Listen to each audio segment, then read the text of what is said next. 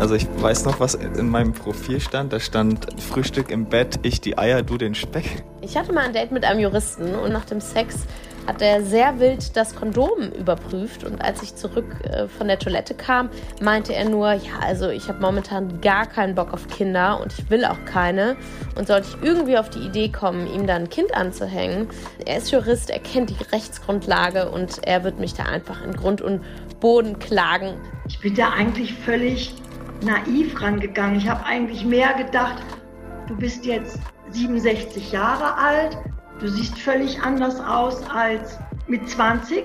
Kannst du das überhaupt noch? Kannst du dich überhaupt noch öffnen? Dann habe ich erst mal gelernt, was das heißt, nach rechts und links zu wischen. Dann hatte er noch einen ganz lustigen Spruch drin. Frühstück am Bett, ich die Eier, du den Speck. Fand ich ganz lustig. Und wir sind dann im im gleichen Jahr in unsere erste äh, gemeinsame Wohnung hier in München gezogen. Unsere Tochter ist jetzt acht Wochen alt. Und der ist die Treppe hochgekommen und ich habe gemerkt, super, sieht klasse aus.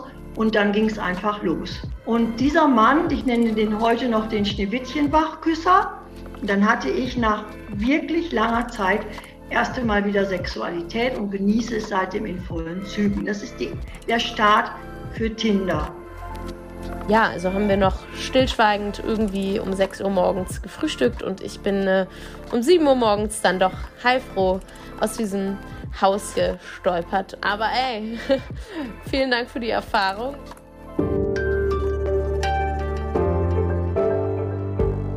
Damit herzlich willkommen zu dieser Sonderfolge von Was jetzt? Ich bin Elise Landscheck und ich spreche heute über nichts Geringeres als die Liebe. Genauer gesagt über die Liebe aus dem Internet, abrufbar per Online-Dating.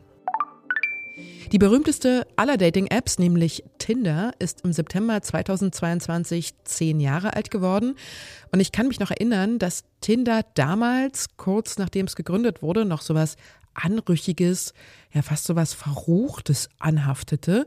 Da geht es ja nur um schnellen Sex und das ist ja total oberflächlich, wurde immer gesagt. Den Menschen war es ja fast ein bisschen peinlich zuzugeben, dass sie auf Tinder waren. Und Paare, die sich über Online-Dating kennengelernt haben, die nuschelten das lieber so unauffällig weg und lenkten dann das Thema ganz schnell auf was anderes, den nächsten Urlaub zum Beispiel oder so.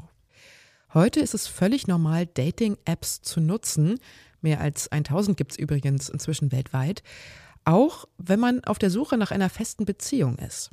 Etwa ein Viertel bis ein Drittel der Paare, je nach Studie, lernen sich inzwischen über das Internet kennen und viele schwärmen immer noch in den höchsten Tönen von dem Glück, das sie über Online-Dating gefunden haben. Und es ist auch schön für sie, aber zur Realität im Dating-Kosmos gehören auch solche Erfahrungen. Und während wir noch zusammen an der Alster saßen, hat er parallel schon wieder seine App geöffnet und hat dann gemeint, ah super, ich habe jetzt ein Match auf der anderen Seite der Alster, ähm, ich würde dann auch mal weiterziehen. So. Und da habe ich so dachte, what? okay, was für eine Frequenz. Das ist Stefanie. Sie ist eine von mehr als 200 Zeit-Online-Leserinnen und Lesern, die sich auf unseren Community-Aufruf zu Erfahrungen mit Online-Dating gemeldet haben. Dazu gehören übrigens auch die Menschen, die Sie ganz am Anfang dieser Folge gehört haben. Mit Stefanie habe ich mich länger unterhalten und von ihren Dating-Erlebnissen werden Sie im Laufe dieser Folge noch mehr erfahren. Genauso wie die Antwort auf die Frage, ob Stefanie nun am Ende die Liebe über das Internet gefunden hat. Sie hat mir allerdings gleich zu Beginn unseres Gesprächs was sehr Interessantes erzählt, was auch viele andere, die uns geschrieben haben, berichtet haben. Ja, ich bin Online-Dating müde, vielleicht sogar auch Dating müde. Das ständige Aussortieren von potenziellen Partnerinnen und Partnern auf dem Bildschirm und das ewige Chatten mit mehreren Leuten gleichzeitig kann nämlich sehr anstrengend sein. Und dieses Phänomen hat inzwischen sogar einen wissenschaftlichen Namen. Also wir sind in einer Tinder-Fatigue, einer kollektiven Erschöpfung und alle hassen Tinder sozusagen. Ich würde sagen, nach zehn Jahren ist es jetzt am Ende. Allerdings heißt es nicht, dass nicht alle weitersuchen. So sagt es die Dating-Expertin Johanna Degen und sie wird mir in dieser Folge erklären, warum das mit der Fatigue und dem Weitersuchen kein Paradox ist, wie es überhaupt so weit kommen konnte, dass die Menschen erschöpft sind vom Daten und was da eigentlich für gesellschaftliche und psychologische Mechanismen dahinter stehen. Das mit der Tinder-Müdigkeit hat auf jeden Fall inzwischen auch die Dating-Industrie erkannt und versucht jetzt auf diesen Zug aufzuspringen, indem sie das Online-Kennenlernen besser machen will. Die Partneragentur Parship zum Beispiel, mit ihren 20 Jahren Firmengeschichte ja eigentlich ein Dinosaurier unter den Dating-Plattformen, hat ihre Werbung komplett erneuert. Was ist eigentlich mit Dating passiert? Wir legen uns nicht mehr fest und swipen ins Endlose. Lasst uns das neu kennenlernen, neu erfinden. Nicht jeder für sich, sondern wir alle zusammen. Nicht mehr alle elf Minuten, sondern ab sofort. Der Spruch mit dem alle elf Minuten verliebt sich ein Single klingt in Zeiten der Tinder-Fatigue auch nicht mehr verlockend, sondern eher abschreckend. Die Datingfirmen müssen also ihre Strategie anpassen. Kommen wir jetzt aber erstmal zu Stefanie. Jetzt zeichne ich auf. Sie ist 48 Jahre alt, Marketingberaterin und wohnt in Norddeutschland. Sie wollte bei unserem Gespräch gerne nur ihren Vornamen nennen. Als Text habe ich, weil es einfach weil es was ist, was ich nicht zwingend immer befolge, was aber mein großes Ziel ist. Gras wächst nicht schneller, nur weil man dran zieht. Diesen Text hat Stefanie in ihr Tinder-Profil geschrieben, gleich unter ihren Fotos. Zwei Porträts sind dabei, dunkelblonde Haare, sympathisches Lächeln und ein Ganzkörperfoto in der Natur, am Strand. Es sei ihr wichtig gewesen, sagt sie, dass sie besonders authentisch und natürlich rüberkommt. Insgesamt mit Pausen war ich so über 15 Jahre insgesamt bei Tinder, Parship, neu.de. Geschrieben hat sie mit vielen Dutzend Männern, getroffen hat sie aber nicht ganz so viele. Ich würde sagen, so Techtelmechtel, kleinere Beziehungen, mal vielleicht fünf und Treffen also es waren jetzt nicht unsagbar viele, aber 25. Das Marktforschungsinstitut YouGov hat im Juli 2022 mehr als 4000 Erwachsene in Deutschland gefragt, ob sie schon mal auf einer Dating-Plattform angemeldet waren. Fast ein Drittel hat geantwortet, ja, klar. Und auch wenn sich die meisten Paare weiterhin über Freunde kennenlernen, liegen das Internet und Dating-Apps gleich dahinter auf Platz zwei der häufigsten Kennenlernorte. Für mich war von Beginn an und eigentlich über den gesamten Zeitraum hinweg immer der Wunsch da, einen Partner zu finden, der auch auf jeden Fall das Bestreben hat, eine Beziehung zu wollen. Tinder, Bumble, OkCupid oder Lavu, um nur mal ein paar der größten Player zu nennen, haben also ihr Image als Plattform für schnellen Sex endgültig hinter sich gelassen, sondern sind tatsächlich Tools für die Partnersuche geworden. Hier kommt wieder die Umfrage von YouGov Stand 2022 ins Spiel. 42 Prozent aller Befragten glauben, dass man im Internet die große Liebe finden kann. In der Realität ist es aber gar nicht so einfach.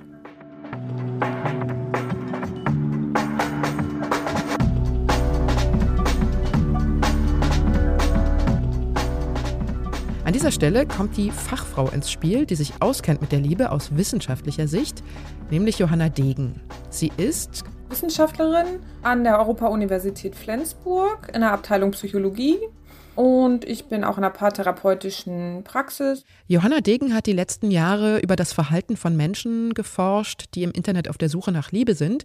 Und als ich ihr von Stefanie erzählt habe und ihren Ermüdungserscheinungen beim Online-Dating, kommt ihr das sehr bekannt vor. Bei ihren Studien und Forschungsinterviews erzählen ihr das nämlich viele Menschen. Es hat sich so ein kollektives Narrativ gebildet, dass das irgendwie nicht funktioniert. Also es gibt eine Problemlage und die kann sich auch gut erklären und die erklärt sich unter anderem daraus, wie sich das Dating verändert hat. Und verändert hat sich das Dating ganz gewaltig. Deshalb kommt jetzt mal so ein kleiner historischer Exkurs. In den letzten Jahrhunderten, also so vom Mittelalter bis ins späte 19. Jahrhundert hinein, wurden auch hier bei uns in Westeuropa viele langfristige Beziehungen noch von anderen, also zum Beispiel den Eltern der Partner, arrangiert. Es ging um die Aussteuer, darum, wer zum Beispiel den Hof übernimmt und um die Sicherung der Nachfolge. Und die Liebe, die stellte sich dann schon ein oder eben auch nicht. Die Soziologin Eva Illus, Autorin von Büchern wie Warum Liebe wehtut oder Liebe im Zeitalter des Kapitalismus, nennt die Ehe von damals eine der schwerwiegendsten ökonomischen Operationen im Leben eines Menschen. Also ein wirtschaftliches Konstrukt. Die Liebesheirat und die freie Partnerwahl setzten sich erst im aufkommenden 19. Jahrhundert durch und das auch erst ziemlich langsam. Das nahm dann erst so im 20. Jahrhundert Fahrt auf. Die Psychologin Johanna Degen dazu? Wenn wir jetzt ein bisschen zurückgucken, was kurz vor mobilen Online-Dating war, dann sehen wir, dass da eine gewisse Eventisierung oder Theatralisierung war. In den 60ern wurde das stärker, dass man sich in den Metropolen in so amerikanisch angehauchter Datingkultur angefangen hat zu treffen. Man hat so ein Date also lange vorbereitet, ist zum Friseur gegangen, hat dafür abgenommen und hat das eben als richtiges Event zelebriert. Die Liebe war eben theatralisch aufgeladen. Es ging dann so darum, dass wenn man wirklich verliebt war, ist man in Ohnmacht gefallen. Die ganz großen Gefühle und der große Einsatz. Später, in den 80er Jahren, fiel dann erstmal niemand mehr in Ohnmacht, aber dafür ging Rudi Carell als Amor im deutschen Fernsehen an den Start mit der Show Herzblatt, die Dating dann als TV-Event zelebrierte. Eine kurze Zusammenfassung von Susi. Also, Bibo, wer soll jetzt dein Herzblatt sein? Kandidatin 1, das Schneckchen, die mit der gern in der Disco rumhängt und, wenn es sein muss, auch nächtelang Sauerkraut isst. Oder Kandidatin 2, die Quasselstrippe, die temperamentvoll durchs Leben saust und dich von der Hängematte aus anruft. Oder Kandidatin Nummer 3, der Pumuckel, die es echt riesig findet, mit dir bei kaltem Kamillentee so richtig kindisch zu sein. Heiße Liebe und große Klappe mit inbegriffen. Jetzt musst du dich entscheiden. Kandidatin 2. Kandidatin Nummer 2. Ja. Immerhin drei Kandidatinnen gab es zur Auswahl und Millionen Menschen vor dem Fernseher hatten vorher schon ihre eigene Favoritin gekürt. Die ersten Online-Dating-Portale wie Match.com starteten Mitte der 90er. Sie orientierten sich an analogen Vorbildern wie Kontaktanzeigen aus Zeitungen zum Beispiel. Und die größte Veränderung für das Online-Dating brachten dann die Smartphones. Denn plötzlich hatten ganz viele Menschen einen GPS-Sender in der Tasche. Als erste App nutzte das die Gay-Dating-App Grinder. Zum ersten Mal wurden so auch Dating-Willige ganz in der Nähe angezeigt. Und dann führte Grinder auch die Match-Funktion ein und das war ein Riesenerfolg. Die Idee wurde dann hundertfach kopiert, der Datingmarkt wurde zur richtigen Geldmaschine und seit ihrem Start 2012 gab es allein bei der App Tinder mehr als 70 Milliarden Matches.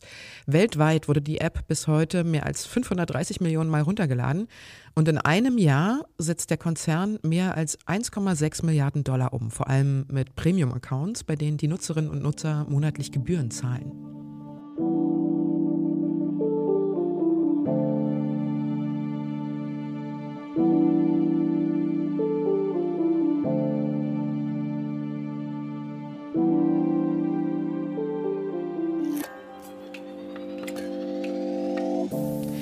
So viele Matches, so viele User, da müsste doch irgendeiner dabei sein, auch für Stefanie, oder? Die meisten Männer, die ihr angezeigt wurden, würde sie allerdings im Leben niemals treffen wollen, sagt sie. Manche haben ihr Dickpics geschickt, die hat sie dann gleich gelöscht. Aber ermüdet habe sie auch die Ähnlichkeit und Austauschbarkeit der Profile.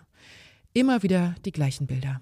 Du, du, du guckst dir diese Menschen an und denkst nur, what? Ne? Also was bieten die, wie bieten die sich an? So, also Selfies im Auto oder irgendwie oberkörperfrei mit einem Bier in der Hand, offensichtlich in Mallorca am Strand. Was will mir ein Mann damit sagen? Die Psychologin Johanna Degen. Tatsächlich ist das so, dass die Selbstdarstellung auch immer gleichförmiger wird. Wir machen serielle Bildanalysen mit vielen hunderten und wenn nicht tausenden Bildern in regelmäßigen Abständen jedes Jahr. Und wir sehen, dass es immer weniger Kategorien gibt der Selbstdarstellung. Im Schnitt wischte Stefanie 80 Mal nach links bei ihrer Suche, heißt also Nein, und einmal nach rechts, also Ja. Bis zur Entscheidung links oder rechts vergingen oft nur ganz wenige Augenblicke. Ja, das ist tatsächlich, als wenn ich einfach äh, online shoppe, ne? Und äh, ja, ich möchte mir irgendwie einen Lederstiefel kaufen und ich shoppe mich jetzt mal hier so durch. Nee, nee, da gefällt mir der Reißverschluss nicht, nö, da der Absatz nicht, nö, da das nicht. Ähm, den könnte ich mal, den könnte ich mal bestellen und mal gucken, kann ich ja mal anprobieren, aber ich kann ja schon mal noch mal weiter shoppen.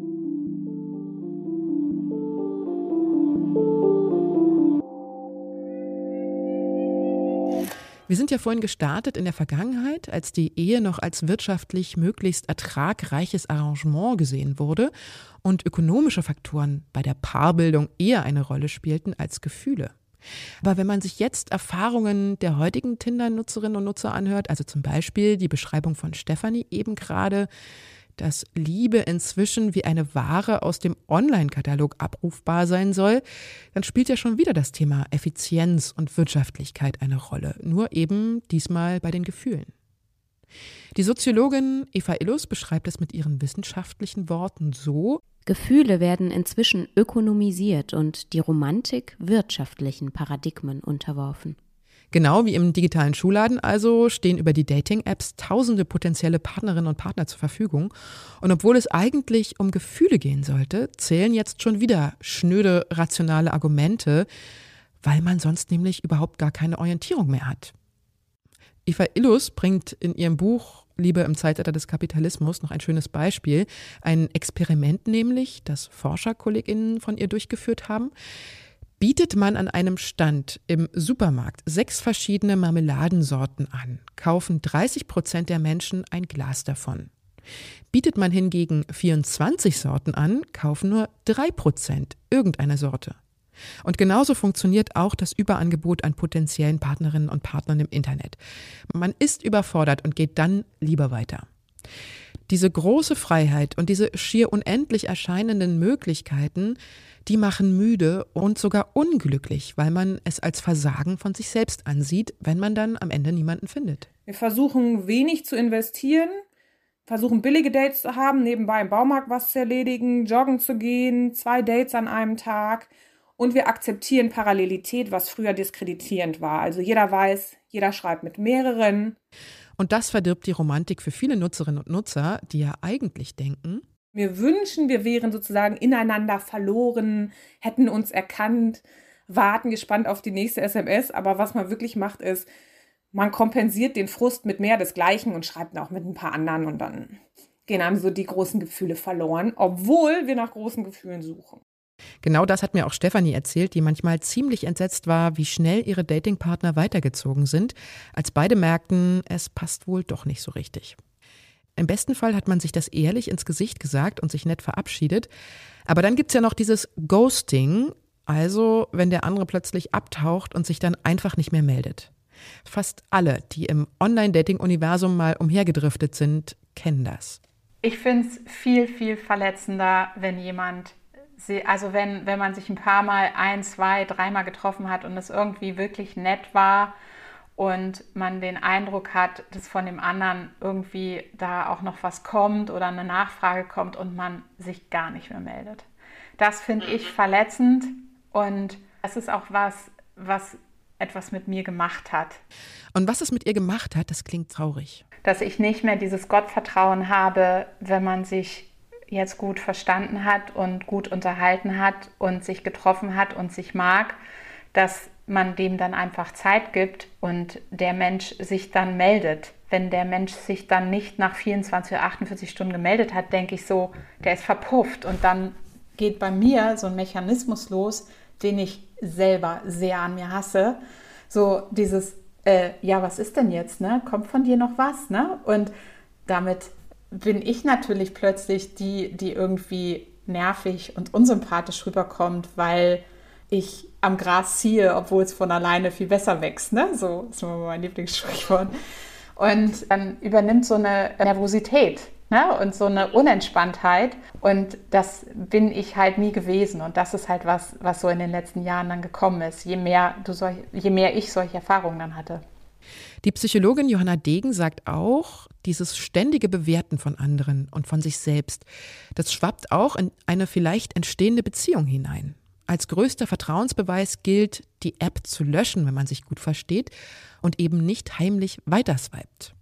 Denn auch während der Beziehung kann ja dann immer wieder evaluiert werden, bringt mir das noch was? Ist der Sex noch gut genug? Die Gefühle noch stark genug?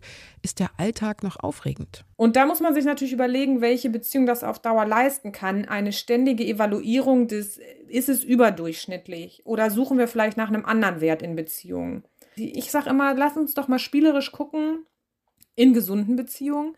Was habe ich denn dem anderen gebracht? War ich eigentlich aufmerksam, süß und liebenswert oder sehe ich mich hier als Geschenk Gottes in der Beziehung? Und evaluiere die ganze Zeit, weil ich könnte ja auch Millionen andere haben.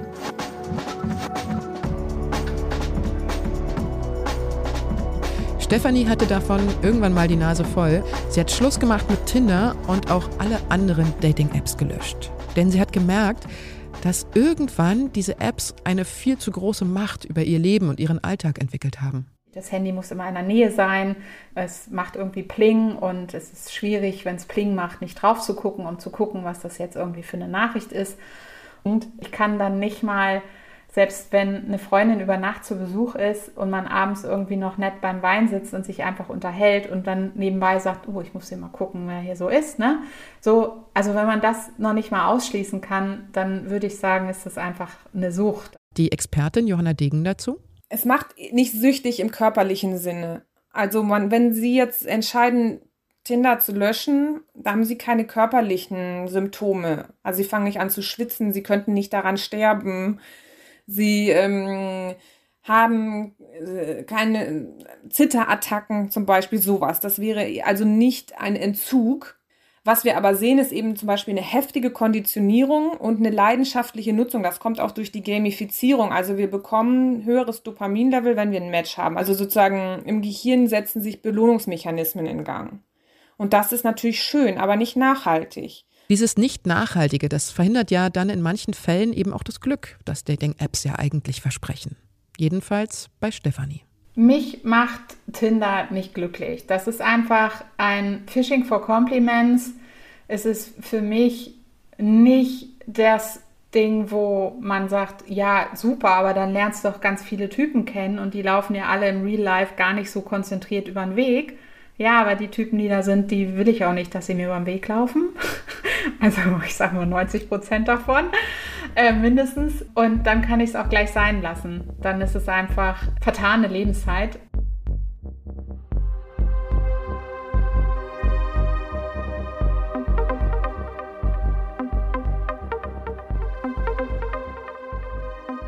Ist Tinder also eher eine Unglücks- statt eine Glücksmaschine?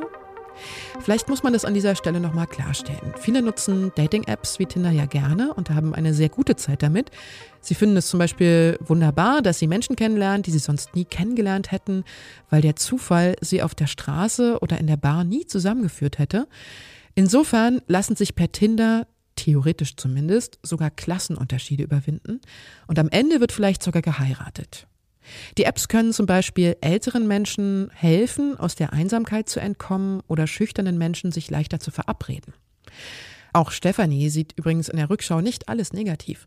Auch sie kann von vielen schönen Tinder-Erlebnissen erzählen. Sie hat zum Beispiel mit einigen ihrer Dates sehr nette Abende verbracht und ist mit manchen auch noch in Kontakt, obwohl keine Beziehung draus geworden ist. Ich werde es nie vergessen. Ich habe einen Typen mal getroffen und es war tatsächlich so ein Tag, wo ich ehrlicherweise so dachte, puh, eigentlich könnte ich jetzt auch nach Hause. Ne? War ein langer Tag und jetzt regnet es auch noch und wir treffen uns hier draußen und dann, dann sehe ich von Weitem jemanden mich angrinsen und ich war auch noch, ich, ich hatte irgendwie, fühlte mich in meiner Klamotte total unwohl, weil eigentlich wollte ich vorher noch nach Hause und so weiter. Ne? Also alles so Sachen und äh, ich dachte schon so, mein Gott, ey, was habe ich hier eigentlich an? Ne? So und dann steht da jemand und der grinst mich an und freut sich voll und damit war, war der ganze Abend gerettet. Man kann also mal zusammenfassen, Online-Dating kann beides. Glück bringen, aber auch deprimieren.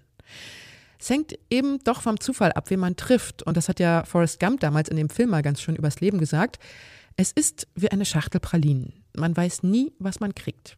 Und genauso funktioniert es auch beim Daten. Insofern spiegelt die App auch das Kennenlernen ohne Internet wider. Die Dating-Frequenz ist dann allerdings sehr hoch und damit auch das Risiko, häufiger enttäuscht zu werden. Die Apps an sich, die seien auch nicht das Problem, sagt die Psychologin Johanna Degen, sondern der Umgang damit. Wir könnten uns kollektiv entscheiden, es ein bisschen anders zu nutzen. Zum Beispiel Ghosting und Parallelität geht eigentlich jedem auf die Nerven. Außer einem gewissen Typus, den nennen wir den Player, den gibt es in männlich und weiblich, der sich sehr validiert über externes Feedback. Das ist der einzige Typus, der darunter nicht leidet. Aber wir könnten jetzt alle anderen, könnten sagen, okay, wir machen das nicht parallel, weil dann fühlen wir mehr. Wir wollen wieder die große Aufladung der Gefühle, muss ja nicht für immer sein, also da ist keine Moral im Spiel, aber wir wollen was fühlen.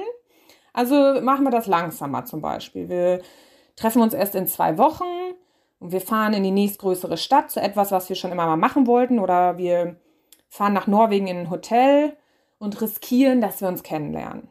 Dann entsteht Spannung, weil man eben was riskiert. Und also das würde die App in ihrer Architektur nicht verhindern. Die amerikanische Autorin Bell Hooks fordert in ihrem Buch Alles über Liebe eine neue Ethik der Liebe in allen Bereichen. Unter solchen Vorzeichen wie Solidarität und gegenseitige Fürsorge, weniger Macht, Konsum und Ego Klingt ja alles ziemlich einleuchtend und könnte theoretisch ja auch fürs Online-Daten gelten.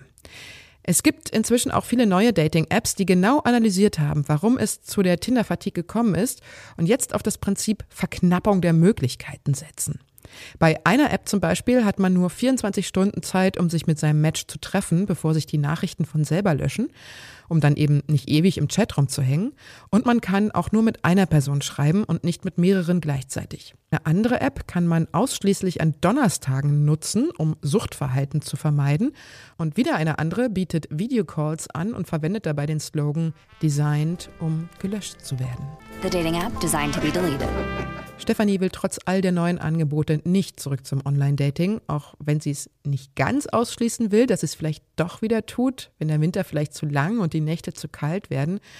Aber jetzt hofft sie erstmal, viel Geduld zu haben, bis ihr denn doch noch der Richtige irgendwann mal ohne App über den Weg läuft. Also ich habe viel schneller dieses, wie schaut er aus, wie, wie bewegt er sich, wie riecht der, es ist dann nicht erheblich, was der beruflich macht oder ne, ähm, was der vielleicht von Bildungsstatus hat oder sonst wie oder äh, wie viele Geschwister der hat oder ob er schon verheiratet war oder nicht, sondern es ist dieses, dieses erste Mal sich begegnen und ähm, irgendwie zu wissen, halte ich mich jetzt gerne in der Nähe von diesem Menschen auf. Stefanie hat sich also entschieden, sie will nach so vielen Jahren des Online-Datings die Langsamkeit wiederentdecken beim Kennenlernen. Und dazu passt ja auch sehr schön ihr Lebensmotto aus dem Tinder-Profil. Gras wächst nicht schneller, wenn man daran zieht. Und damit ist sie zu Ende unserer Spezialfolge zum Thema Online-Dating und Liebe. Sie können uns gerne schreiben, was Sie darüber denken oder uns von Ihren eigenen Erfahrungen erzählen. Dazu gibt es unsere Mailadresse wasjetzt.zeit.de. Zu dem Thema Online-Dating gibt es übrigens auch einen langen Artikel von meinen Zeit-Online-Kollegen Henrik Oerding und Pauline Schinkels. Die haben nämlich auch dazu recherchiert und ich verlinke Ihnen den Text in den Show Notes. Ich wünsche Ihnen noch ein sehr schönes Wochenende mit ganz viel Liebe, egal ob Sie von ganz vielen Menschen umgeben sind, nur von einer Person oder vielleicht auch von einem Haustier oder auch wenn Sie allein sind. Wir hören uns bald wieder in den regulären Folgen von Was jetzt? Machen Sie es gut, Ihre Elise Landcheck.